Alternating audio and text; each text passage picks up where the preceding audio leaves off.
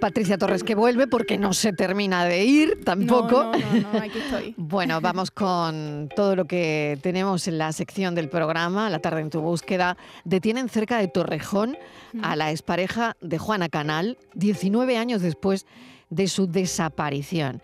Es una historia que estamos contándoles a los oyentes hoy y cuéntanos, Patricia. Pues Marilo, la detención se ha producido después del hallazgo de posibles restos de Juana en el mismo lugar de Ávila donde se encontró un fémur a finales del año 2019. El detenido eh, será trasladado a una finca de Ávila donde tiene una casa y que se encuentra muy cerca del lugar donde aparecieron esos restos humanos. Eh, Juana Canal Luque desapareció en Madrid el 22 de febrero del año 2003 en extrañas circunstancias. A finales del año 2019 un senderista encontró un fémur en un paraje de la provincia de Ávila, pero no fue hasta junio de este año que la policía confirmó que esos restos hallados pertenecían a la desaparecida. La semana pasada la policía encontró nuevos restos, aparentemente, como hemos dicho, humanos, en el mismo sitio donde se hallaron ese fémur y otros restos óseos. Juani, como la conocían sus familiares y amigos, fue vista por última vez en el barrio madrileño de Ciudad Lineal, donde residía, y lo más extraño es que había salido de casa Mariló sin documentación, sin su bolso ni teléfono, y llevaba puesto un abrigo de piel negro. Tras pasar la noche fuera, su hijo Sergio llegó a casa y él se encontró una nota de la entonces pareja de su madre que decía, tu madre y yo hemos tenido una fuerte discusión y ha salido corriendo. He salido a buscarla, pero no la he encontrado. Eh, según el abogado de la familia eh, de la desaparecida, Juan Manuel Medina, el arrestado pasará a disposición judicial el viernes, Marilo. Así que estamos muy pendientes de la evolución de este caso.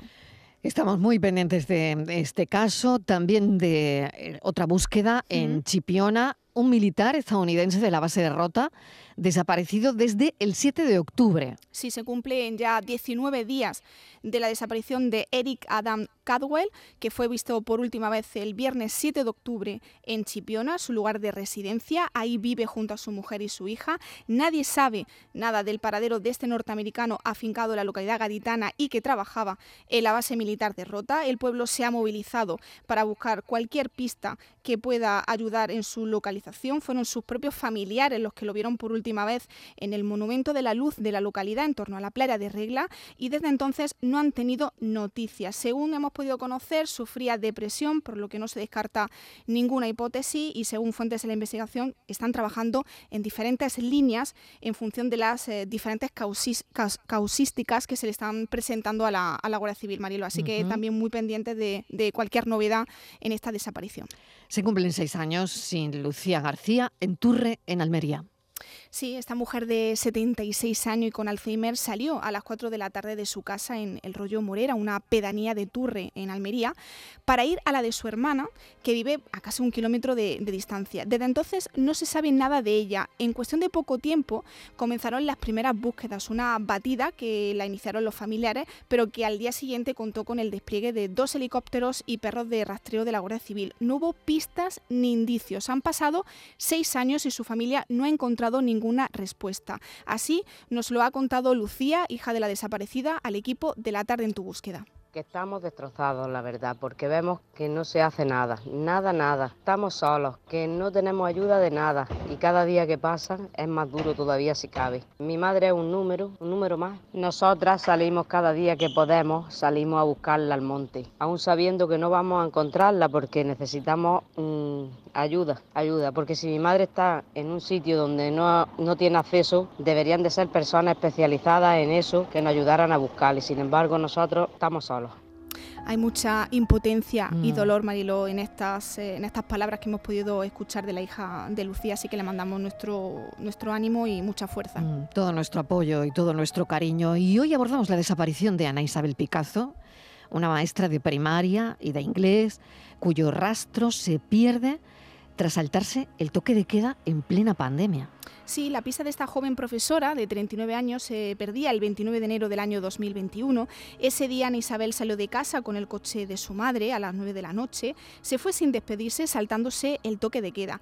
Apenas unos días después de su desaparición, los investigadores localizaban el coche que utilizó para desplazarse desde Tarazona de la Mancha hasta Albacete. Fue localizado aparcado en las inmediaciones de las estaciones de tren y autobuses de la capital albaceteña. El coche eh, estaba abierto y con las llaves puestas. Además, en su interior se encontraba el móvil y el bolso con documentación y la comida de una compra que había realizado. Desde entonces no hay noticias de Isabel, de Ana Isabel, ni de lo que le pudo ocurrir. La madre y hermana de la joven están destrozadas y desean que aparezca cuanto antes, Marilón. Maite, su hermana. Maite, bienvenida. Hola, Maite.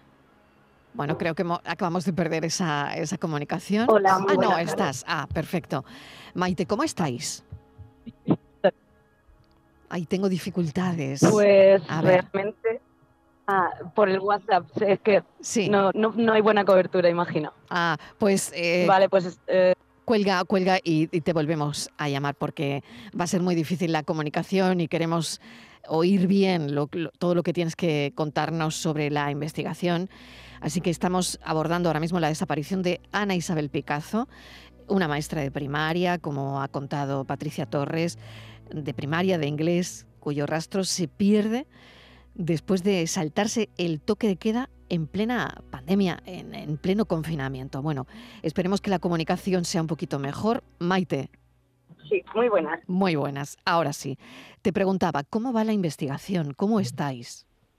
Eh, realmente la investigación está parada totalmente. Como que han cerrado, eh, el caso lo lleva la Policía Judicial y cerraron como el área donde investigaban. Entonces, eh, no está cerrado, pero no hay nadie investigando su caso. ¿Cómo lo has sabido? ¿Cómo sabes que no hay nadie ahora mismo investigando el caso?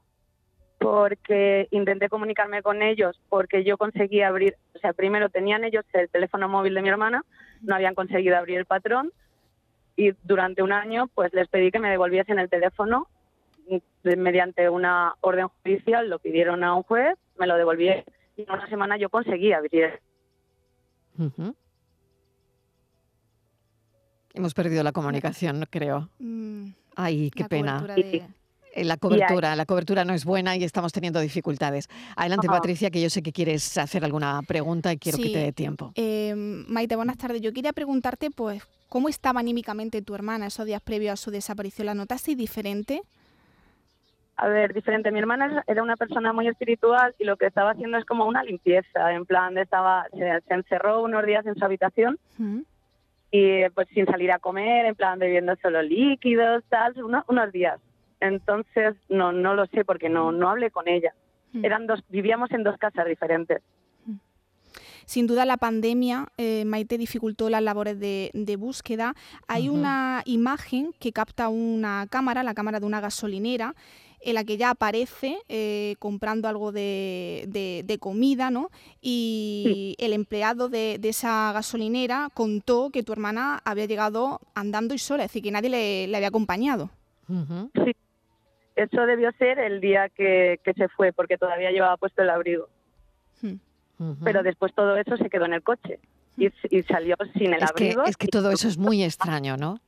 Sí, todo es rarísimo. Ujú. Porque, y ninguna cámara sí. la grabó. Y Ninguna cámara, ninguna cámara recogió nada, ¿no? Me dijo la policía que no.